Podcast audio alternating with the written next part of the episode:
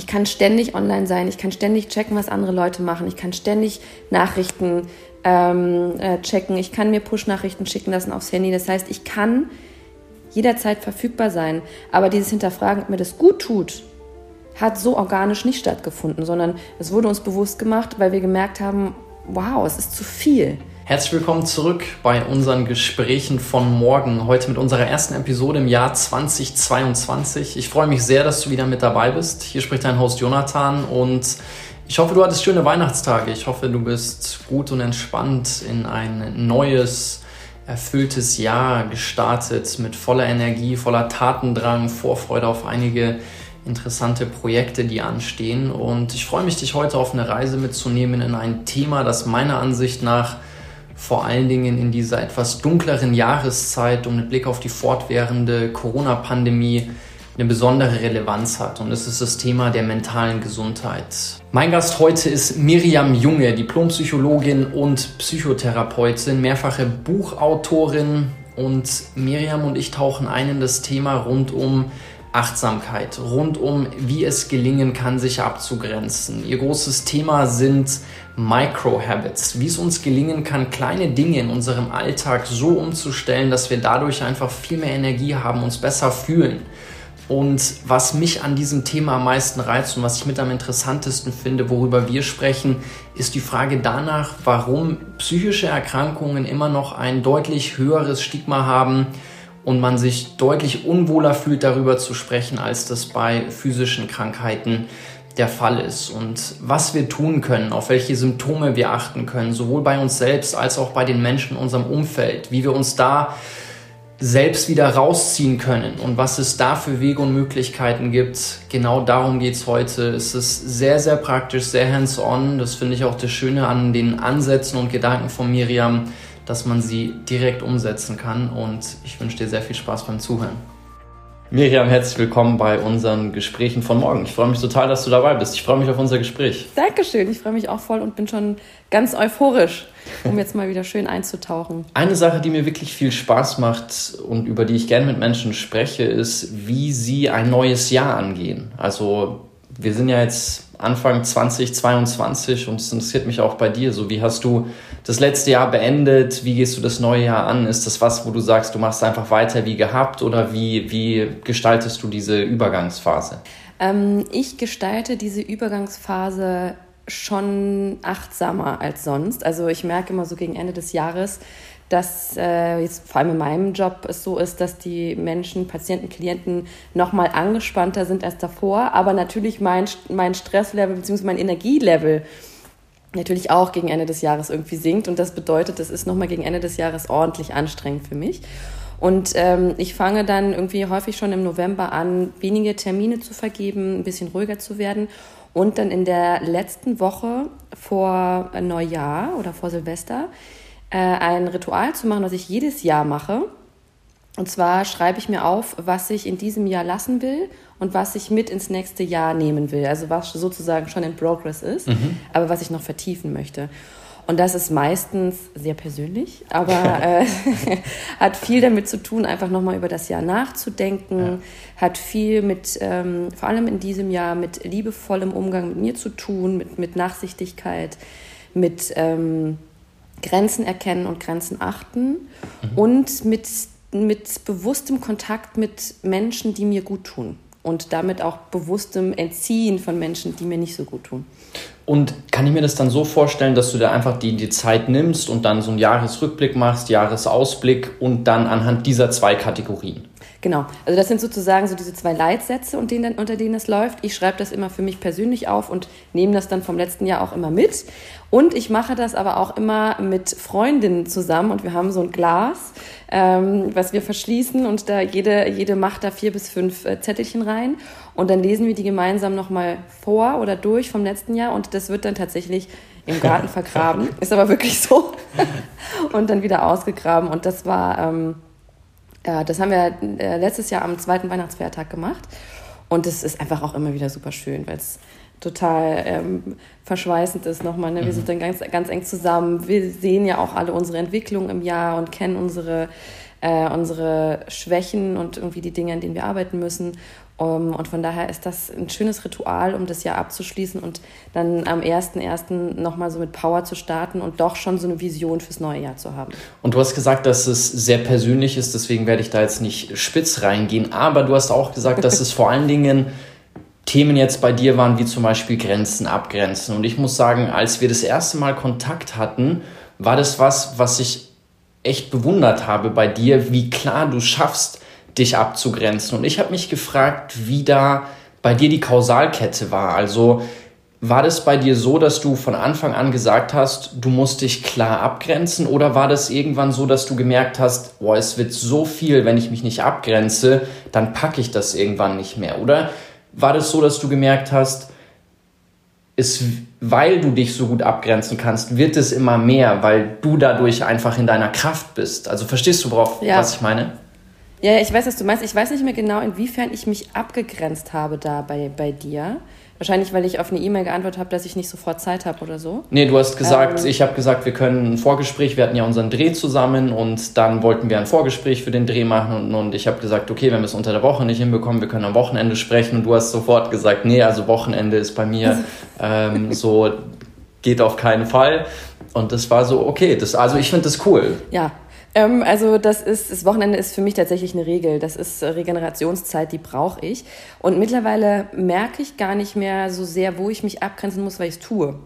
Das hat aber sicherlich an einem Punkt angefangen, an dem ich gemerkt habe, das ist mir zu viel. Ich, ich bekomme nicht mehr äh, genügend Energie. Das heißt, ich schlafe schlechter oder ich bin gestresster.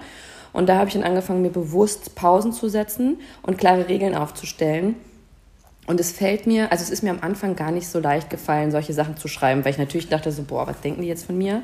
Äh, das ist irgendwie dringend, wir müssen irgendwie dieses Vorgespräch noch hinbekommen. Aber ich habe einfach gemerkt, wie gut mir das tut, dass ich wirklich sage, das Wochenende ist komplett frei. Das Wochenende ist totale Selbstbestimmung, äh, weil ich damit langfristig einfach gesund bleibe und mir Gutes tue. Und äh, der, diese Belohnung war für mich irgendwie bei jedem Mal irgendwie so hilfreich, dass ich das als Habit durchgezogen hat und es ist wirklich mittlerweile eine Gewohnheit. Also ich sage ganz klar, Wochenende ist raus, Wochenende mache ich nichts. Was hast du sonst noch für Abgrenzungsgewohnheiten? Also Wochenende machst du nichts. Ähm, Gibt es sonst so Sachen, dass du sagst, okay, nach gewissen Uhrzeiten zum Beispiel keine digitalen Geräte mehr oder wie, was, was für weitere Herangehensweise nutzt du da, um dich gut, gut abzugrenzen? Ja, das mit den digitalen Geräten, das ist schon so. Ich habe das tatsächlich in der letzten Zeit ein bisschen schleifen lassen. Das ist irgendwie durch, durch Corona oder durch keine Ahnung was. Aber das ist was, was ich immer wieder aufnehme. Ich ähm, lösche zum Beispiel am Wochenende die Instagram-App von meinem Handy. Hm. Ähm, das tut mir total gut, damit ich nicht in diese Gewohnheit gerate, ähm, einfach zu scrollen und einfach mich irgendwie berieseln zu lassen. Ich ähm, treffe meistens während der Woche keine Freunde abends, weil mir Gespräch manchmal zu viel ist. Ne? Ich rede den ganzen Tag in der Praxis oder irgendwie in Interviews und weiß, dass ich abends irgendwie nicht mehr so aufnahmefähig bin, wie ich das gerne wäre. Und von daher ist es in Ausnahmefällen äh, so, dass ich natürlich irgendwie gerne Leute treffe, aber ich trinke zum Beispiel auch ähm, während der Woche keinen Alkohol. Mhm also es ist nicht so, dass ich jetzt jedes Wochenende super viel Alkohol trinke, aber während der Woche äh, trinke ich äh, prinzipiell keinen Alkohol. Und das sind äh, Themen, die haben sich für mich irgendwie so erschlossen, weil ich gemerkt habe, ähm, wenn ich das nicht tue, geht es mir einfach nicht gut. Und es ist bei mir ganz wichtig, dass ich gut schlafe. Mhm. Und auch ein Abgrenzungsthema ist, ich äh, nehme keine Termine vor 10.30 Uhr an morgens, weil ich morgens Zeit für mich brauche. Ich arbeite gerne länger abends, aber ähm, ich brauche morgens Zeit für mich in Ruhe aufzustehen, irgendwie meinen Tee zu trinken, wenn ich es schaffe, sogar noch Yoga zu machen, irgendwie kurz zu meditieren. Das mache ich jeden Morgen, ob das jetzt fünf Minuten sind oder 20, kommt gerade drauf an. Aber ich brauche diese Zeit für mich, um gut in den Tag zu starten, weil ich da schon einen riesen Haken habe, weil ich weiß, ich bin selbstbestimmt gestartet und habe die Energie für mich genutzt, um liebevoll zu mir zu sein. Und damit reicht mir meine Energie auch wirklich durch den ganzen Tag. Wie nimmt dein Umfeld das wahr? Also hast du das Gefühl gehabt, als du gesagt hast, okay, das sind jetzt einfach gewisse Dinge, das spürst du für dich, das tut dir gut.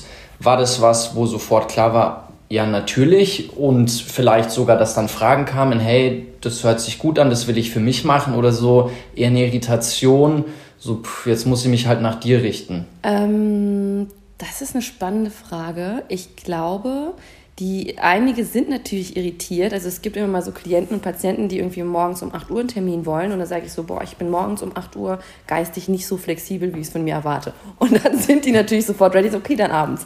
Dann lieber zu einer anderen Zeit. Also ich erkläre das immer oder gebe Kontext dazu.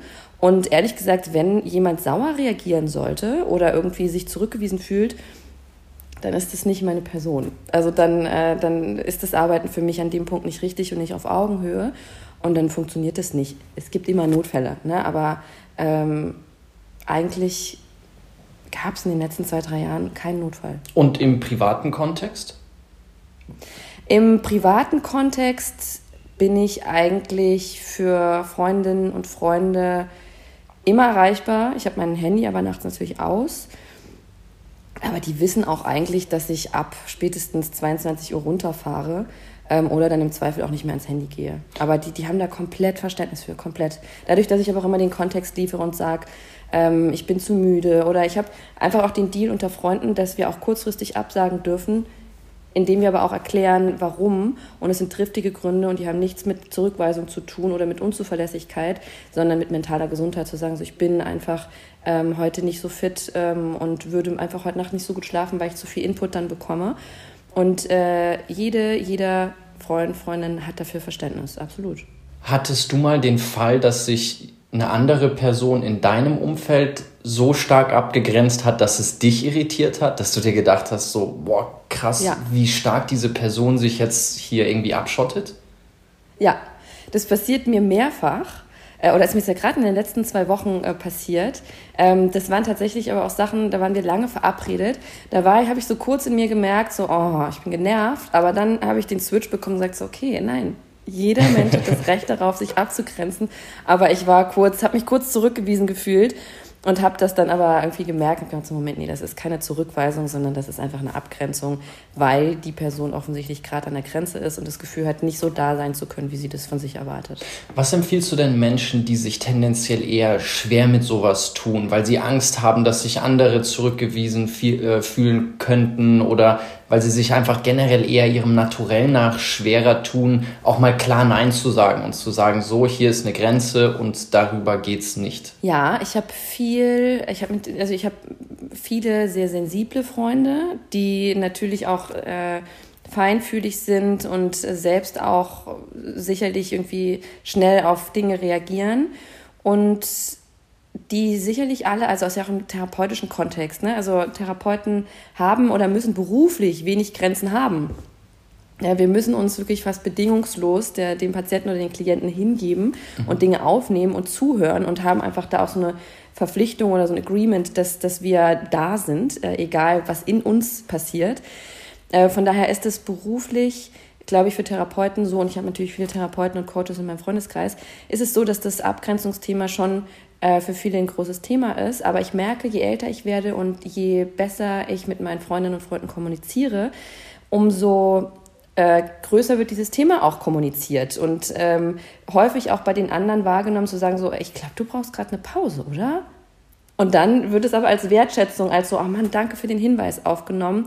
Und gar nicht als das, sag mal, äh, wie übergriffig bist du denn, sondern wirklich eher dieses, nee, okay, wir, wir achten aufeinander. Und äh, ich glaube, das ist, wenn man mit sensiblen Menschen zu tun hat oder mit feinfühligen Menschen, empathischen Menschen, ist es ganz wichtig, den anderen auch nochmal mit reinzunehmen und zu gucken, nimmt er überhaupt noch auf oder auch wahrzunehmen im Gespräch zum Beispiel, äh, wenn jemand ständig aufs Handy guckt. Mhm. Also das ist zum Beispiel für mich dann in dem Fall störend. Ich denke so, Moment, ich werde damit aus einem Redefluss rausgenommen oder habe auch das Gefühl irgendwann, ich bin, das ist nicht interessant genug oder so. Ja. Und das dann aber sozial kompetent anzusprechen und zu sagen so, du brauchst so kurz Zeit, musst du da irgendwie deine Sachen machen. Und wenn das dann irgendwie nicht ankommt, zu sagen so, mich irritiert das total, wenn du ständig auf dein Handy guckst, wollen wir das mal für eine halbe Stunde irgendwie weglegen, weil ich fühle mich irgendwie nicht so wertgeschätzt, wie ich das bräuchte gerade. Und ähm, natürlich kann das bei den ersten zwei, drei Mal irritierend bei dem anderen ankommen, aber es ist für mich wichtig, weil das ist meine Zeit. Ähm, und wenn ich Zeit mit Menschen verbringe, dann möchte ich die auch äh, in der Präsenz verbringen und in der Wertschätzung. Ansonsten gibt es vielleicht einen anderen Zeitpunkt, zu dem es besser ist, aber wenn möchte ich gerne die Gründe wissen und wenn es dann heißt, ja, irgendwie, äh, ich, ich, erwarte einen Anruf, dann ist das total fein. Mhm. Aber dann brauche ich eben den Kontext, um zu wissen, das hat nichts mit mir zu tun. Super. Lass mich vielleicht noch mal kurz ein bisschen anders formulieren, weil das gerade darauf ab, abzielen sollte, wenn jetzt hier jemand zum Beispiel zuhört, eine Person, die sich tatsächlich mit dem Thema schwer tut, auch mal klar Nein zu sagen. Was ist dein Tipp für diese Personen, wo du merkst, okay, weil ich, ich nehme das schon häufig wahr, dass es Menschen gibt, die sich sehr leicht damit tun, aber die Norm eher ist, okay, sozial erwünscht zu handeln, eher mal Angst davor zu haben, jemanden auf den Schlips zu treten. So, was, was, was ist dein Tipp für, für solche Menschen? Also das Bewusstmachen, dass eigentlich ein ähm, Nein zu anderen ein Ja zu dir sein kann. Also dass dieser langfristige Impact, dadurch, dass du dich in, in dem Moment abgrenzt und deine Bedürfnisse äußerst, äh, hat, hat eine sehr positive Konsequenz langfristig für deine mentale Gesundheit. Und das sind Dinge, die muss man üben. Das ist ein mhm. kaltes Wasser. Aber es ist einfach wichtig, sich abzugrenzen, denn wenn man es erlaubt, dass Menschen ständig über die Grenzen gehen, ähm, also grenzüberschreitend sind, ja. ähm, werden, wird es auf unsere Kosten gehen. Und das kann dann schon auch äh, in, in, den Selbst, in eine Selbstwertthematik gehen, ne? wenn man nicht auf sich aufpasst. Oder einfach wirklich nicht zu Wort kommt oder merkt, ich bin immer erreichbar oder ich muss immer erreichbar sein. Also da, diese, diese Glaubenssätze, die da hinten dran stecken, mhm. wie ich bin nicht wert genug, wenn ich nicht erreichbar bin oder meine Freunde vergessen mich, wenn ich mich nicht ständig melde oder ähm, all diese Sachen, die im Grunde mit der Angst haben, isoliert zu werden. Mhm. Es ist wichtig, da nochmal hinten dran zu gucken, um zu verstehen, was passiert denn da in mir und vielleicht wirklich nochmal ein bisschen tiefer einzutauchen.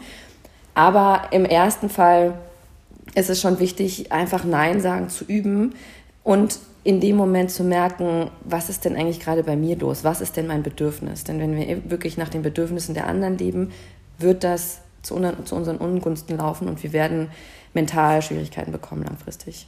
Eine schöne Möglichkeit, das zu üben, ist ja auch ein Thema, was für dich ein sehr, sehr großes Thema ist. Und das sind Micro-Habits. Also du sprichst ganz viel mhm. von, von Micro-Habits. Und Vielleicht kannst du erstmal was dazu sagen, was Microhabits überhaupt sind. Microhabits sind, ist, also ein Microhabit ist der kleinste Schritt im Hier und Jetzt, den du machen kannst, um ein kleines Stückchen näher an dein Ziel zu kommen. Mhm. Also zum Beispiel, ähm, du hast dir vorgenommen, in diesem Jahr regelmäßig Sport zu machen oder ein, noch einen Schritt drüber in der Metaebene, ein sportlicherer Jonathan zu werden. Ähm, das bedeutet dann im Microhabit nicht, dass du dreimal die Woche laufen gehst und sagst, so, ich gehe dann und dann äh, auf jeden Fall mindestens anderthalb Stunden laufen oder meine zehn Kilometer, sondern es bedeutet vielleicht im ersten Schritt als Microhabit, dir Sportsachen zu kaufen, dass du ein bisschen mehr motiviert bist. Mhm. Oder zu sagen, so, okay, was kann ich denn jetzt tun, jetzt im Augenblick, um vielleicht nächste Woche laufen gehen zu können? Was bedeutet, ich verabrede mich vielleicht mit einem Freund oder einer Freundin oder ich blocke mir einen Abend oder ich überlege, ist es wahrscheinlicher, dass ich morgens laufen gehe oder abends laufen gehe. Also ne, diese, diese Beschäftigung damit oder Fitnessstudio oder was auch immer du machen möchtest. Und vielleicht ist es dann in dem Moment, in dem du merkst, so, ach, ich habe mir jetzt das Laufen vorgenommen, es ist mir eigentlich doch zu viel, vielleicht sind es dann fünf Minuten Yoga oder fünf Minuten Dehnung. Denn jeder kleine Schritt zählt und wir funktionieren über Konditionierung und dieses dir auf die Schulter klopfen und sagen, sagen so, ja, okay, fünf Minuten ist mehr, als ich gestern getan habe, wirkt wirklich wie ein ganz großes Motivationssystem. Und Microhabits helfen dabei, wirklich ganz, ganz realistische Ziele im Hier und Jetzt zu finden. Und meistens geht das Ziel noch zwei Schritte kleiner. Also ne, dieses zu überlegen, ich, ich gehe ab nächste Woche dreimal laufen ist wahrscheinlich, dass das nicht funktionieren wird.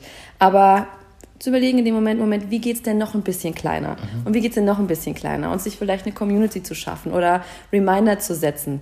Das sind die kleinen Schritte, die ihm hier und jetzt helfen, langfristig Habits zu etablieren im Leben, die dann auch bleiben und nicht die Ziele zu hoch zu setzen und zu merken, auf dem Weg zu, zu meinem Gipfel gerate ich außer Puste oder werde unachtsam oder verliere einfach sogar die Motivation und, oder bin gefrustet weil ich es einfach nicht schaffe, dreimal die Woche zu laufen. Weil das ist einfach nicht gesund. Und gesund bedeutet, gesund sein bedeutet an der Zufriedenheit arbeiten und Zufriedenheit bedeutet, sich nicht ständig zu frustrieren mit zu hohen Zielen.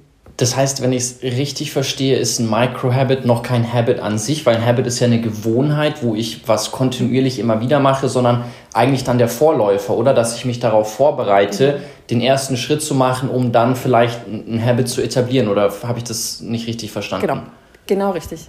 Also das kleinste To-Do, den kleinsten Schritt im Hier und Jetzt zu finden, der dafür sorgt, dass ein Habit, dass es ein Habit wird, was realistisch langfristig im Leben bleibt. Okay, und gibt es irgendwelche Micro-Habits, Routinen, die dir besonders helfen oder irgendwelche Ansätze, wo du sagst, das sind Micro-Habits? Weil wenn ich es verstehe, dann gibt es ja kein Micro-Habit, der immer wieder auftaucht, sondern es ist eher die Haltung dahinter, dass ich sage, ich komme genau. zu meinem Ziel. Ja, also ein Micro-Habit, was mir sehr geholfen hat, ähm, abends vorm Schlafen nicht äh, irgendwie mein Handy nochmal zu checken, war, dass ich mein Handy äh, im, in der Küche lassen musste für mhm. drei, vier Tage, weil die Gewohnheit so stark war, dass ich wirklich automatisch sogar morgens äh, erstmal zum Handy gegriffen habe dass ich es nicht anders unterbrechen konnte, als wirklich einen Entzug zu machen und es in der Küche zu lassen. Also mein Microhabit war, um mein höher, höherfristiges Ziel zu haben, ich möchte gesund in meinen Tag starten oder auch gesund in meine Nacht starten, ohne irgendwie mich davor noch ähm, mit Licht oder irgendwelchen News äh, zu duseln. Ähm, bedeutete in dem Moment, ich muss mein Handy draußen lassen. Und dann, da hat was stattgefunden in meinem Gehirn, das, das was, was entzogen hat in dem Moment. Ich war genervt im Bett am Anfang. Ich dachte mhm. so, man mir hat was gefehlt. Also da habe ich wirklich gemerkt, so wow, da, da besteht offensichtlich eine kleine Abhängigkeit. Ähm, und es hatte mir in dem Moment halt wirklich geholfen, das Handy nicht bei mir zu haben, um das wahr, also bewusst zu machen, um dann besser in das Habit gehen zu können, um zu merken, so okay, und mittlerweile ist das Handy wieder in meinem Schlafzimmer. Mhm. Es ist im Flugmodus, aber eben der, die Gewohnheit, direkt danach zu greifen, die ist gelöscht. Ich finde es immer ganz interessant, wenn sowas wie Microhabits oder generell neue Lösungen ähm, entstehen, was die Ursache davon ist. Also ich frage mich, warum brauchst sowas wie Microhabits? Was ist passiert, dass wir sagen, okay, jetzt brauchst diese ganz kleinen Schritte, damit wir unsere Ziele erreichen? Ich würde jetzt auf spontan überlegen und sagen, okay, vielleicht liegt das einfach daran, dass wir uns wahnsinnig überfordert fühlen, dass es einfach immer schneller geht, dass so viele Reize auf uns ähm, einwirken. Aber warum glaubst du, brauchst sowas wie, wie Microhabits? Also wir leben schon auch in einer Gesellschaft, äh, bei der es äh, sehr, sehr lange um höher, schneller, besser weiterging mhm. oder auch oft noch geht. Aber diese Welle, die irgendwie mit Yoga begonnen hat und jetzt Achtsamkeit und Meditation, ist ja eigentlich die Gegenwelle von diesem schnellen, höher, besser, schneller, weiter. Ähm, und da anzusetzen und zu merken, okay, wir sind nicht mehr aufnahmefähig. Ne? Wir, wir merken in unserer Gesellschaft, die psychischen Störungen steigen an. Ähm, Depressionen werden schlimmer, mehr Menschen rutschen in Burnouts, es gibt mehr Angststörungen. Also es ist, sind ja ganz viele, diese innere Unruhe, Schlafstörungen ist ein Riesenthema. Und das hat natürlich alles äh, einen Grund.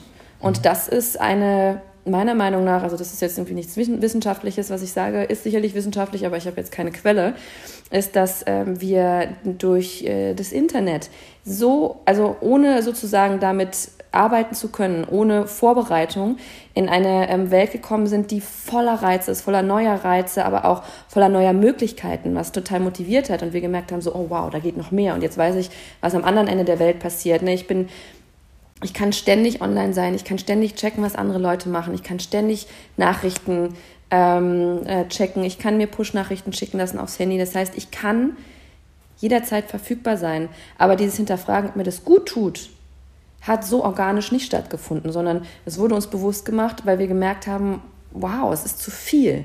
Ne, die Kinder werden unruhig, wenn die zu viel Fernsehen gucken. Irgendwie wir werden unruhig und können nicht mehr richtig gut schlafen, wenn wir irgendwie eine Stunde vorm Schlafen ähm, irgendwie noch zu sehr am Handy sind oder irgendwas zu Spannendes gucken. Und darüber gibt es natürlich mittlerweile viele Studien, was es mit unserem Gehirn macht, ne? diese, diese endlosen Reize.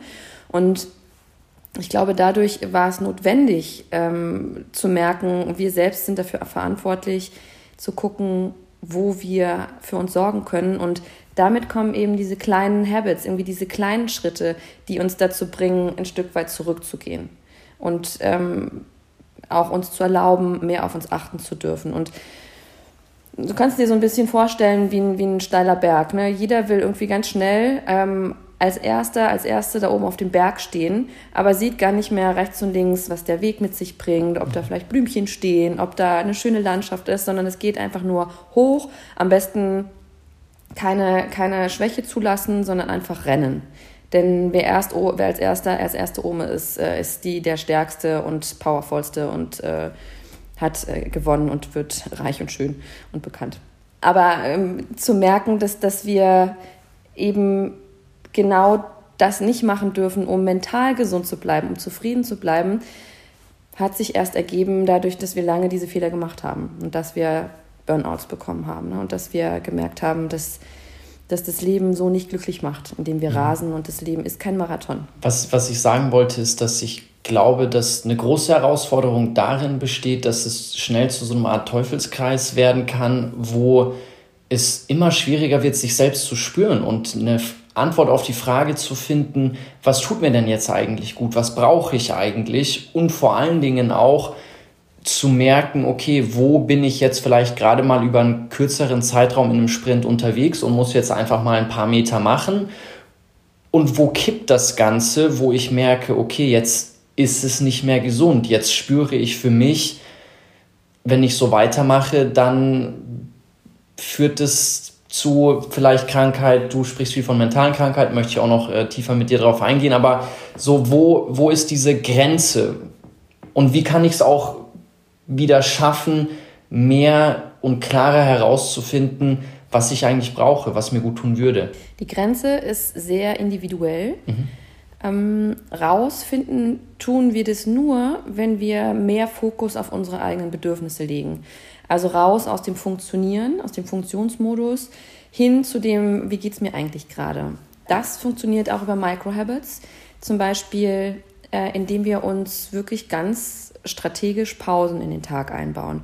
Lass das äh, die Hilfe mit einem kleinen Reminder im Handy sein. Ne? Wenn wir schon sehr digital unterwegs sind, dann darf da auch eine Push-Nachricht sein, wie geht es dir eigentlich gerade? Oder hast du eigentlich genug getrunken? Oder Achtsamkeit darauf zu legen, ähm, was wir gerade brauchen. Also stell dir vor, du bist irgendwie in deinem Arbeitsalltag und bist vielleicht sogar in einem Flow oder merkst, du musst noch unbedingt irgendwie was jetzt fertig, fertigstellen. Und dann kommt dein Reminder auf dem Handy, der dir sagt, wie geht's dir eigentlich gerade? Und du fragst dich kurz, wie geht's dir eigentlich gerade? So, mm, ich habe eigentlich Rückenschmerzen, mein Nacken tut weh und eigentlich habe ich heute zehn Kaffee getrunken, aber noch gar kein Wasser. Mhm. Das bedeutet, das ist natürlich ein Übungsprozess, ich gönne mir jetzt 30 Sekunden, dass ich mich kurz strecke, vielleicht sogar ans Fenster gehe, dreimal tief durchatme und dann noch ein Glas Wasser trinke und dann zurückgehe zu meinem Arbeiten, weil wir da mit unserem Körper und vor allem unserem Kopf 30 Sekunden, eine Minute mein kurzes Runterfahren gegönnt haben, was wahnsinnig wichtig ist. Ne? Unser Kopf oder unser Gehirn ist auch so ein Stück weit wie ein Motor. Wenn der zu lange heiß läuft, knallt er irgendwann durch. Burnout. Also mhm. wirklich, es knallt. Und wenn wir den nicht zwischendurch mal ein bisschen schonen und ein bisschen niedrigtouriger laufen lassen, führt es eben dazu, dass wir gar kein Gespür mehr für uns haben oder dann bei uns merken, so, okay, ich komme am, am Ende des Tages an und ich weiß heute eigentlich gar nicht, was ich gemacht habe. Mhm. Das heißt, ich bin mir gar nicht bewusst durch meinen Tag gefolgt, sondern war nur im Funktionsmodus. Und wer längerfristig im Funktionsmodus ist und seine oder die Achtsamkeit auf seine eigenen Bedürfnisse verliert, wird zu einem Roboter der irgendwann durchknallt, weil dann wieder dieses Motorthema kommt. Und ähm, deswegen ist es so wahnsinnig wichtig, sich, sich klitzekleine Pausen einzubauen, um ein Stückchen weit wieder dahin zurückzukommen und da auch so einen gesunden Egoismus zu entwickeln, Abgrenzungsfähigkeit, um zu sagen, nee, im Moment, also ich muss auf jeden Fall essen und ich muss auf jeden Fall genug trinken. Dafür muss Zeit sein. Und ähm, Häufig äh, stinkt da der Fisch natürlich auch vom Kopf, denn irgendwie Unternehmen werden irgendwie so geführt, dass der Chef, die Chefin da irgendwie ähm, Ansichten hat, dass Pausen nicht nötig sind und dass man durchpowern muss und dass Erwartungen vom Chef, der Chefin erfüllt werden müssen. Die Rechnung äh, tragen wir selber, denn wir sind dafür verantwortlich, uns abzugrenzen. Und wenn es alle zwei Stunden 30 Sekunden Pause ist, ist das ein Microhabit, was wahnsinnig wichtig ist, denn es ist mehr als das, was wir uns gestern gegeben haben. Und der langfristige Effekt davon wird sein, dass du einfach auch besser schlafen kannst und abends das Gefühl hast, so, ah, ich weiß auch wirklich, was ich getan habe mhm. heute. Ich weiß, dass ich zu Mittag gegessen habe, ich weiß, was ich zu Mittag gegessen habe. Und das ist natürlich auch zufriedenstellend, abends zu merken, ich habe ein paar To-Dos erfüllt und nicht das Gefühl zu haben, so, äh, eigentlich habe ich gar nichts geschafft. Und das stimmt nie. Ich war irgendwann mal an einem Punkt, da habe ich was ähnliches gemacht wie das, was du gerade beschrieben hast. Ich habe mich abends hingesetzt und nochmal versucht, mich so detailliert wie möglich an meinen ganzen Tag zu erinnern. Und ich habe das einige Tage hintereinander gemacht und habe gemerkt, mit jedem Tag wurde ich besser. Und es hat mich total glücklich gemacht, die Details meines Tages mir wieder in Erinnerung rufen zu können und einfach zu spüren, ah ja, okay, krass, das ist alles heute passiert. Also es war wirklich so ein richtiges Glücksempfinden am Ende des Tages, nochmal mir zwei, drei, vier Minuten zu nehmen und einfach zu reflektieren in einem möglichst hohen Detailgrad, was ist eigentlich heute alles passiert. Es ist wahnsinnig wichtig, auch um gegen das Imposter-Syndrom ähm, zu wirken. Weißt du, was das ist? Nee, erklär es mal bitte. Also das Imposter-Syndrom ist ein Syndrom, mit dem ganz viele Menschen in, in meine Praxis kommen und das Gefühl zu haben, sie, sie versagen eigentlich. Ne? Sie, von außen gesehen sind sie erfolgreich oder kriegen Lob, aber haben selbst irgendwie diese dunkle Ahnung, dass diese Blase irgendwann platzen muss, weil sie irgendwie das Gefühl haben, eigentlich weiß ich gar nicht genau, was ich da mache. Ich bin nicht eigentlich dazu befähigt. Und dann kommen so Selbstzweifel, mhm. die ganz, ganz, ganz gefährlich sind. Denn ähm, die kommen daher, dass wir nicht achtsam durch den Tag äh, laufen und sozusagen Erfolg von außen abhängig machen. Wieso, ja, da hatte ich nur Glück. Oder ja, mein Chef hat mir das halt zugetraut und deswegen hat sich das so entwickelt. Ähm, aber dieses Gefühl, was du eben benannt hast, zu sagen, so, ach guck mal, ich kann selbst stolz auf mich entwickeln, indem ich mal gucke, was ich eigentlich den ganzen Tag leiste und damit mit Wertschätzung mir gegenüber trete und mir doch mal zwischendurch auf die Schulter klopfe und sage so, ach guck mal, da ist doch schon einiges passiert. Das hat ganz viel mit dem Selbstvertrauen und dem Selbstwert zu tun, was eben auch für Resilienz sorgt. Mhm. Und wir irgendwie merken, dass wir zufriedener und gesünder in unserem Leben werden oder bleiben und nicht in dieses Thema Selbstzweifel, bin ich denn richtig hier oder wo soll ich denn eigentlich hin? Ne? Das ist ja so ein häufiger Anhaltspunkt auch zu merken, dass man an einem Punkt ist, zu wissen, ich weiß gar nicht mehr, ob ich hier richtig bin. Ich weiß gar nicht, ob ich das, was ich mache, ob mich das glücklich macht. Und da ist häufig eine Ursache dieses fehlende Bewusstsein dafür, was wir wirklich tun und wie es uns damit geht. Mhm. Du hast bei diesem Vergleich oder dieser Analogie auf den Berg zu stürmen und möglichst schnell der Erste oben zu sein, auch darüber gesprochen, dass man da keine Schwäche zeigt. Und ich finde es ganz interessant, weil du auch immer wieder von mentaler Gesundheit jetzt gesprochen hast, diese Unterscheidung zwischen, wenn man mal eine Grippe hat oder jetzt in dem Fall Corona oder was auch immer, dann ist es irgendwo in Ordnung und auch sozial akzeptiert und man kann sich das auch mal eingestehen ich habe das Gefühl, wenn das Ganze auf mentaler Ebene stattfindet, tun wir uns viel, viel schwerer damit, uns sowas einzugestehen und vor allen Dingen das anderen gegenüber einzugestehen. Woran, woran glaubst du, liegt das? Warum ist das ganz anders äh, stigmatisiert, auch zu sagen, okay, es ist auf mentaler Ebene gerade was vielleicht nicht ganz so, wie es sein sollte oder wie man sich wünscht?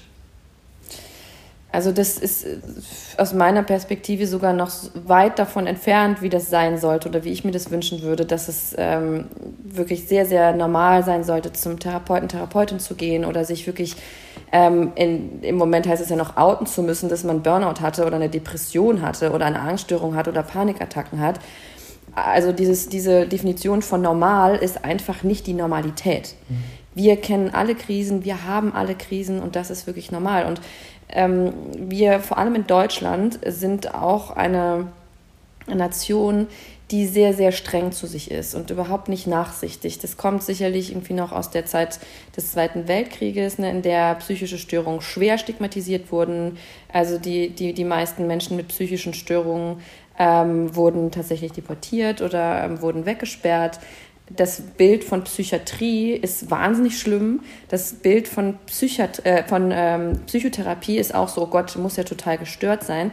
Und das ist halt eben überhaupt nicht so, denn die Menschen, die ich sehe, die jetzt vor allem zu mir kommen, sind die, die präventiv eigentlich dafür sorgen, dass sie langfristig gesund bleiben. Aber auch, auch dieses System zum Beispiel, dass man, wenn man eine Psychotherapie macht, über die Krankenkasse mhm. ähm, sich nicht mehr berufsunfähig versichern kann oder ähm, nicht mehr verbeamtet wird oder nicht mehr in die private Krankenversicherung kommt. Das ist absurd. Ja. Das ist wirklich schlimm, weil die Menschen, die das tun, sind langfristig gesund.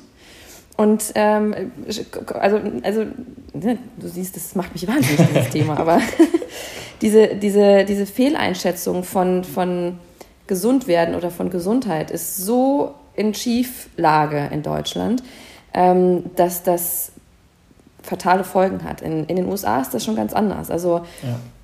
Allein wie, wie Menschen, Mitarbeiter, ähm, Chefs, Chefinnen da für mentale Gesundheit sorgen. Das Thema wird angesprochen, es wird gemeinsam meditiert. Jeder hat da seinen Shrink oder Psychotherapist. Also es, ist, es wird da in der U-Bahn drüber gesprochen, dass man gerade irgendwie von seinem Shrink kam und es wird darüber erzählt. In Deutschland würde das nicht passieren, ja. dass in der U-Bahn jemand sitzt und am Telefon gerade jemand jemandem erzählt, wie die Therapiesitzung war. Und das ist ähm, eben das, das Wichtige, da ständig drüber zu reden und auch zu sagen, dass äh, jeder Therapie machen sollte. Ich mache Therapie natürlich nicht durchgehend, ähm, seitdem ich 20 bin, um natürlich meinen Job gut möglichst machen zu können, weil wir alle haben doch die Aufgabe, auf uns aufzupassen und gut mit uns zu sein, damit wir auch mit unseren Gegenübern gut umgehen können. Und diese Härte, die dadurch entsteht, äh, sich auch so zurückzuschrecken und zu sagen, so, oh Gott, ähm, der hat eine Depression, was ist denn da passiert? Jeder Mensch kann in eine Depression rutschen. Jeder Mensch. Und das ist wirklich wichtig. Eine Depression kann man genauso kriegen wie eine Grippe, weil wir alle Phasen im Leben haben, in denen wir einfach verletzbar sind. Gibt es da irgendeinen Silberstreif am Horizont, dass da auf systemischer Ebene ein, ein Wandel stattfindet? Also Gibt es da auch Bewegungen, die sich dafür einsetzen, dass man merkt, weil das ist ja total verkrustet und total veraltet.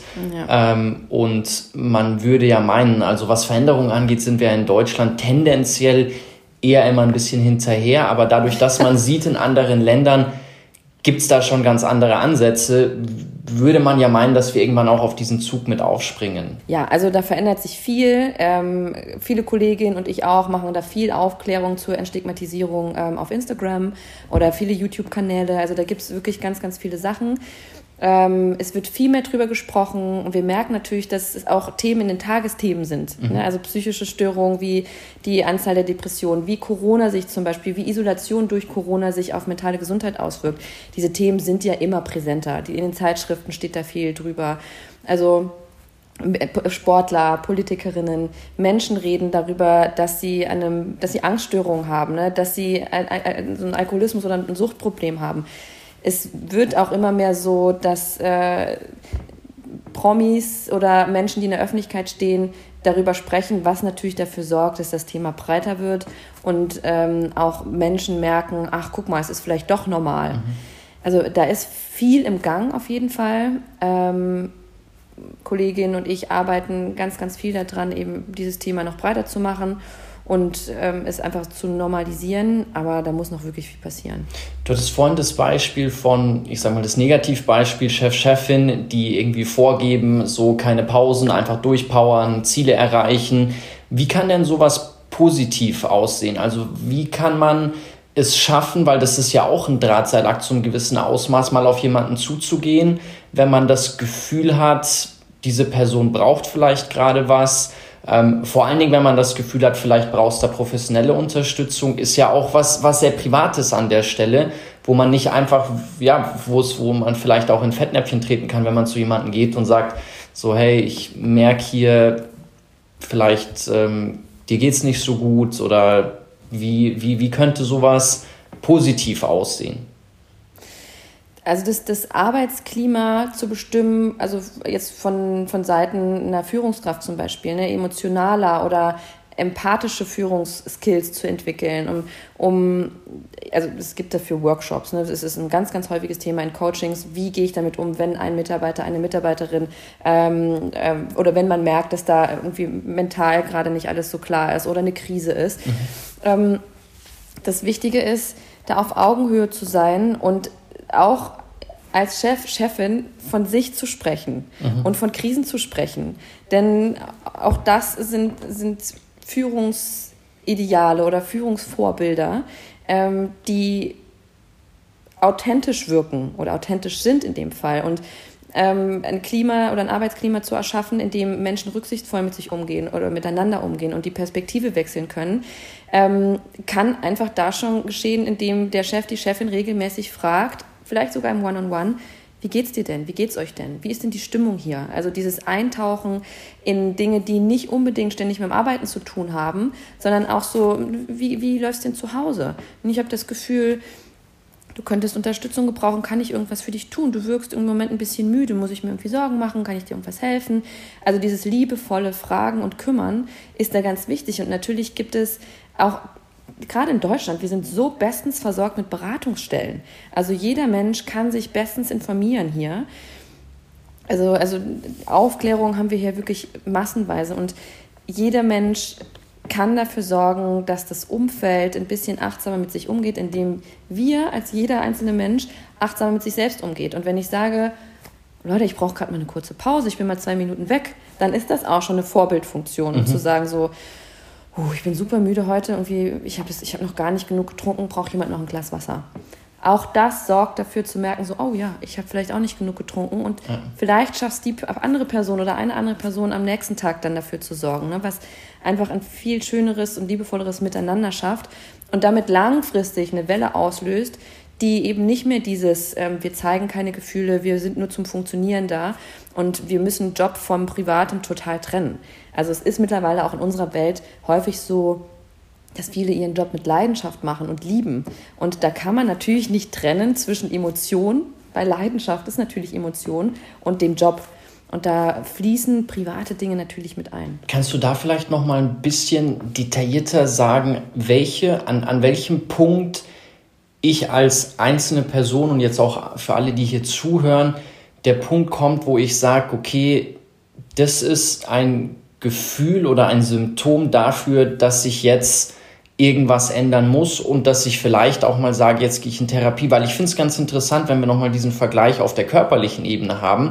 Du hast mir ja auch vorhin geschrieben und meint, es ist ein bisschen erkältet, ähm, aber wir machen es trotzdem. Und ich bin genauso drauf. Wenn ich auf körperlicher Ebene merke, ähm, es ist ein bisschen was, ja, okay, das ist, ähm, da gehe ich eigentlich immer drüber hinweg. Ich kann mich tatsächlich auch in der Form nicht daran erinnern. Wir hatten vorhin auch über das Eisschwimmen gesprochen. Seitdem ich das mache, ich glaube, ich hatte in den letzten Jahren nicht einen einzigen Kranktag. So, und mhm. wo ist aber der Punkt, wo ich sage, so wie, so wie du jetzt, okay, ich fühle mich nicht ganz fit, aber ich gehe einfach drüber hinweg auf der mentalen Ebene, wo ja. man sagt, da gehe ich noch drüber hinweg und wenn ich jetzt noch oft genug darüber hinweggehe, dann, dann ist das einfach nicht gut.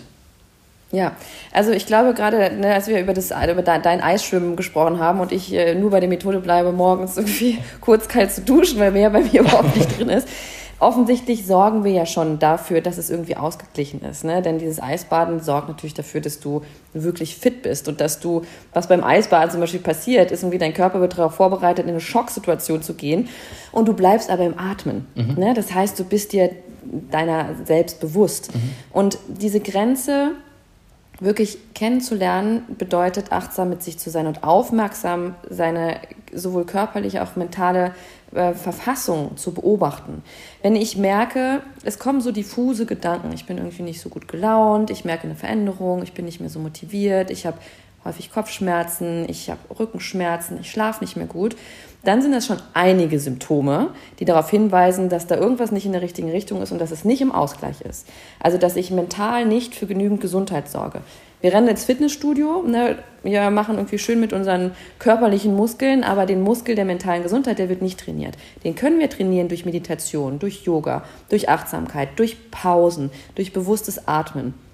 Wenn wir das nicht machen, vernachlässigen wir das und rutschen mental einfach in ein Ungleichgewicht. Ne, wenn wir merken, oh Gott, wir werden irgendwie, wir sind nicht mehr fit, wir fangen an zu schnaufen, wenn wir irgendwie drei Treppenstufen laufen, dann sagen wir irgendwann so, oh, ich muss mich vielleicht gesünder ernähren, ich muss mal wieder ins Fitnessstudio oder ich muss irgendwie mehr für mich machen. Und genauso ist es auf der mentalen Seite. Wenn wir da nicht für uns sorgen, achten wir nicht mehr unsere Bedürfnisse und kommen in solche Phasen, in denen wir merken, schwierig, Natürlich haben wir alle Phasen, in denen wir wirklich mal auf die Zähne beißen müssen und eine Deadline haben oder auch einfach eine Krise haben, weil wir eine Trennung haben, weil jemand einfach was passiert ist privat, was irgendwie jetzt nicht ähm, kalkulierbar war oder wo wir das Gefühl haben, okay, das, das wirft mich gerade so ein bisschen aus meiner Kontrolle oder aus meinem Rhythmus. Über einen gewissen Zeitraum funktioniert das gut. Aber wenn, es, wenn wir das Gefühl haben, das wird zu einem Hamsterrad und wir kommen gar nicht mehr an, dann wird es schwierig und dann ist es wirklich wichtig, frühzeitig präventiv was zu machen. Was nicht unbedingt bedeutet Therapie, aber Pausen, mehr Sport, gesünder ernähren, vielleicht Online-Kurse oder ne, einfach mit anderen Leuten sprechen, sich beraten lassen, ein Coaching machen, ähm, um zumindest mal abchecken zu lassen, dass es nicht in eine psychische Erkrankung rutscht. Mhm. Du hattest jetzt mehrfach den Begriff der Achtsamkeit erwähnt. Was verbirgt sich dahinter, ist ja auch ein Begriff. Ich glaube, vor, wenn ich mit meiner Oma jetzt sprechen würde und sage, Oma, ähm, ich bin jetzt äh, deutlich achtsamer, weil ich habe von der Miriam über Achtsamkeit gehört, die könnte damit erstmal vermutlich wenig anfangen. Ist ja auch ein relativ neuer Begriff. So was, was, was steckt da dahinter? Ja, deine Oma würde wahrscheinlich abwinken und sagen so, ach, gehen wir, gehen wir weg mit diesen, mit diesen esoterischen Sachen. Ähm, Achtsamkeit ist ganz einfach. Es bedeutet einfach Acht, Achtung auf das, was du im Moment tust, zu legen.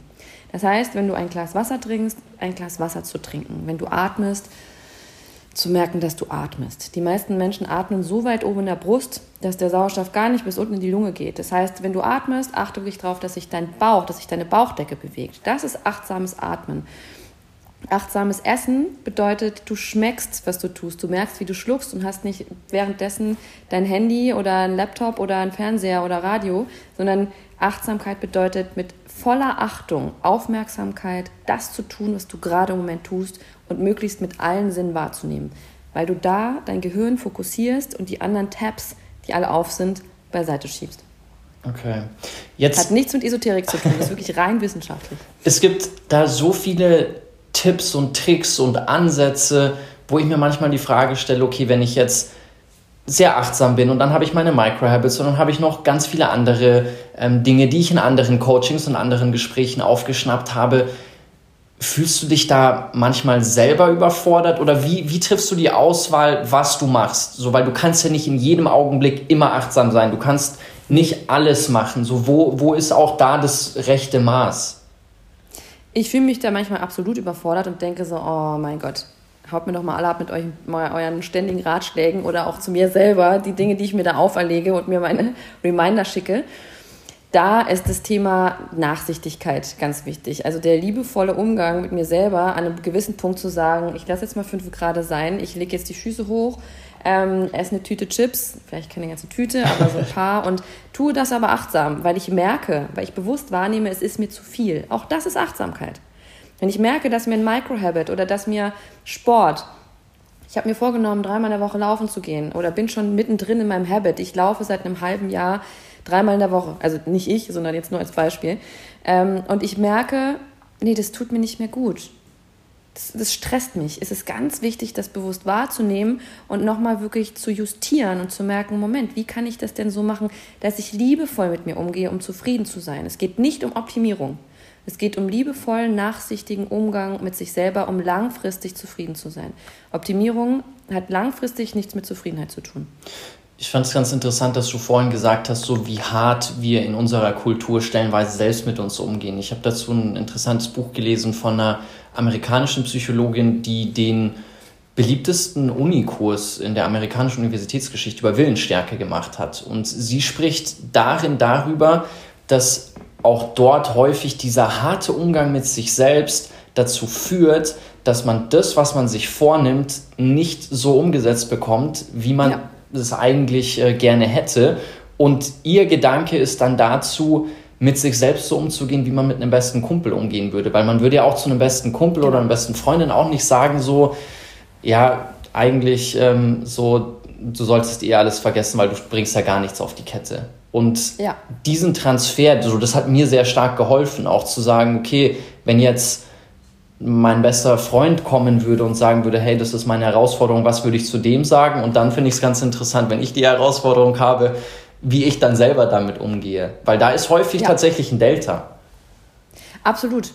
Und was noch ein Schritt weiter ist, ist da mit dir selbst so liebevoll umzugehen wie mit einem kleinen Kind. Also sprich dich so an, wie, mit, wie du ein kleines Kind ansprechen würdest. Denn was eigentlich passiert, ist, dass in solchen Momenten, in denen wir hart zu uns sind, alte Glaubenssätze hochkommen. Die unserer Eltern, die unserer Großeltern, die sagen, Dinge gehören so, das muss und so, so und so gemacht werden am Tisch. Ähm, der, der, Teller wird leer gegessen und äh, wer als erstes den Stift fallen lässt, ist definitiv der Faulste. Ähm, und ne, diese alten Glaubenssätze, die sind uns häufig gar nicht bewusst. Aber die können uns bewusst werden, indem wir immer mal wieder darüber nachdenken, wie würde ich denn jetzt mit einem kleinen Kind umgehen, was unser inneres Kind ist, das diese Glaubenssätze gehört hat. Und das ist eigentlich wirklich in den meisten Fällen ein sich auf Augenhöhe Höhe bewegendes, ganz liebevoll erklärendes, das musst du nicht machen, das ist schon alles okay, wenn du jetzt müde bist, mach mal ein bisschen ruhig. Ne? Also achte auf deine Grenzen und überfordere dieses Kind nicht. Und diese, diese Ansage ist noch eine Nummer tiefer äh, als diese Ansage, so geh, geh so mit dir um wie mit deinem besten Kumpel, ähm, weil die nochmal auf die alten Glaubenssätze aufmerksam macht, die uns häufig dazu führen, zu streng, ähm, zu sein und häufig auch nicht unsere eigenen Ziele zu verfolgen, sondern eher die, die auf uns aufdoktriniert wurden, damit wir in den Augen unserer Peer Group von früher zu Höchstleistungen laufen. Was ist denn, wenn ich aber super ambitioniert bin und sage, ich stecke mir sehr hohe Ziele, ich will viel erreichen, wegen den Dingen auch selbst? Also es können meine eigenen Ziele sein und ich sage, okay, dafür muss ein gewisses Pensum an den Tag gelegt werden. Wie kriege ich das dann hin zu sagen, ist vielleicht einfacher, wenn es wirklich ganz kongruent ist und sehr stark von innen herauskommt, dass ich auch sage, wenn ich Marathon laufen will oder gewisse Ziele habe auf sportlicher Ebene, ja, da muss ich halt ja. dreimal die Woche laufen gehen oder vielleicht sogar fünfmal. Ich meine, es gibt ja wirklich Menschen, ja. die das einfach knallhart durchziehen und wenn ich denen kommen würde und sage, jetzt machen wir erstmal deine Micro-Habits und wenn du jetzt nicht laufen gehst, dann ähm, trink vielleicht erstmal ein Glas Wasser, so überspitzt gesagt, dann ja. sagen die, ja, okay, aber so komme ich ja nie da an, wo ich ankommen möchte. Ja, die, äh, diese Menschen, wenn die das langfristig durch, durchziehen, werden irgendwann an ihre Grenzen stoßen. Ob das jetzt körperlich ist, weil sie fünf in der Woche laufen gehen und dann irgendwie einen, einen, äh, einen, einen Bruch haben oder eine Zerrung. Ähm, oder irgendwann merken, die, die Motivation lässt nach dann ist es der Punkt. Das heißt, da kommt dann so eine gewisse Form von Leidensdruck. Aber wenn Menschen das Gefühl haben, sie sind total happy damit, dann besteht ja auch gar kein Grund zur Veränderung. Also die sollen mal schön weiterlaufen.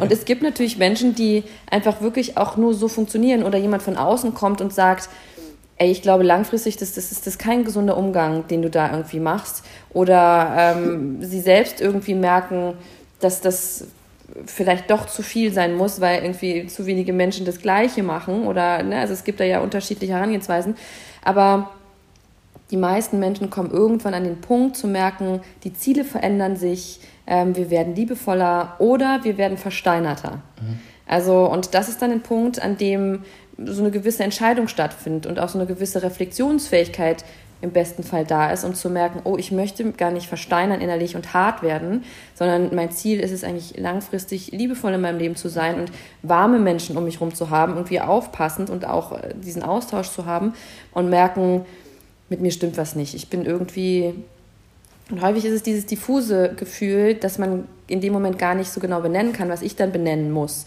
Also dass Menschen zu mir kommen und sagen so, irgendwas stimmt nicht, irgendwas, irgendwie bin ich unzufrieden, aber ich weiß gar nicht genau warum. Und dann ist es sozusagen als mir, an mir als Coach, da konkreter reinzugehen, zu gucken, so Moment, wo gehst du denn über deine Grenzen und wo achtest du denn wirklich auf deine Bedürfnisse? Und sind das wirklich deine Bedürfnisse oder sind das alte Themen, die glaubenssatztechnisch so sein sollen in deinem Leben, aber gar nicht hinterfragt wurden? Und dann kommt eine Reflexion. Wie gut gelingt es dir denn, wenn du sagst, du fühlst dich ja auch immer mal wieder überfordert, so dieses diesen Spagat zwischen, okay, du legst dann die Füße hoch und isst eine halbe Tüte Chips und dem, was du deinen besten Freunden und Freundinnen empfiehlst. So würdest du sagen, das kriegst du dadurch, dass du es immer wieder geübt hast und dass du viel Reflexionsschleifen hast und dass du da wirklich drauf achtest, gut hin? Oder würdest du trotzdem sagen, es ist ein Unterschied, wenn deine Freunde zu dir kommen und sagen, du Miriam, mir wird das gerade einfach alles zu viel, was du denen sagst und was dein innerer Monolog ist? Ich glaube, da ist in den meisten Dingen bin ich da wirklich sehr, sehr gut bei mir. Mhm. Also es gibt natürlich irgendwie Krisen, ähm, bei denen das außer Kontrolle gerät. Aber wenn es ähm, um, also wenn es so Phasen sind, die ganz normal sind, also ganz normal, in denen, in denen ich normal arbeite, in denen ich ein Buch schreibe, in denen äh, ich irgendwie Kurse entwickle oder Coaching und Therapie mache, ähm, bin ich mittlerweile so bewusst, wo meine Grenzen stehen dass ich die sehr, sehr klar höre und eigentlich gar nicht mehr behören kann.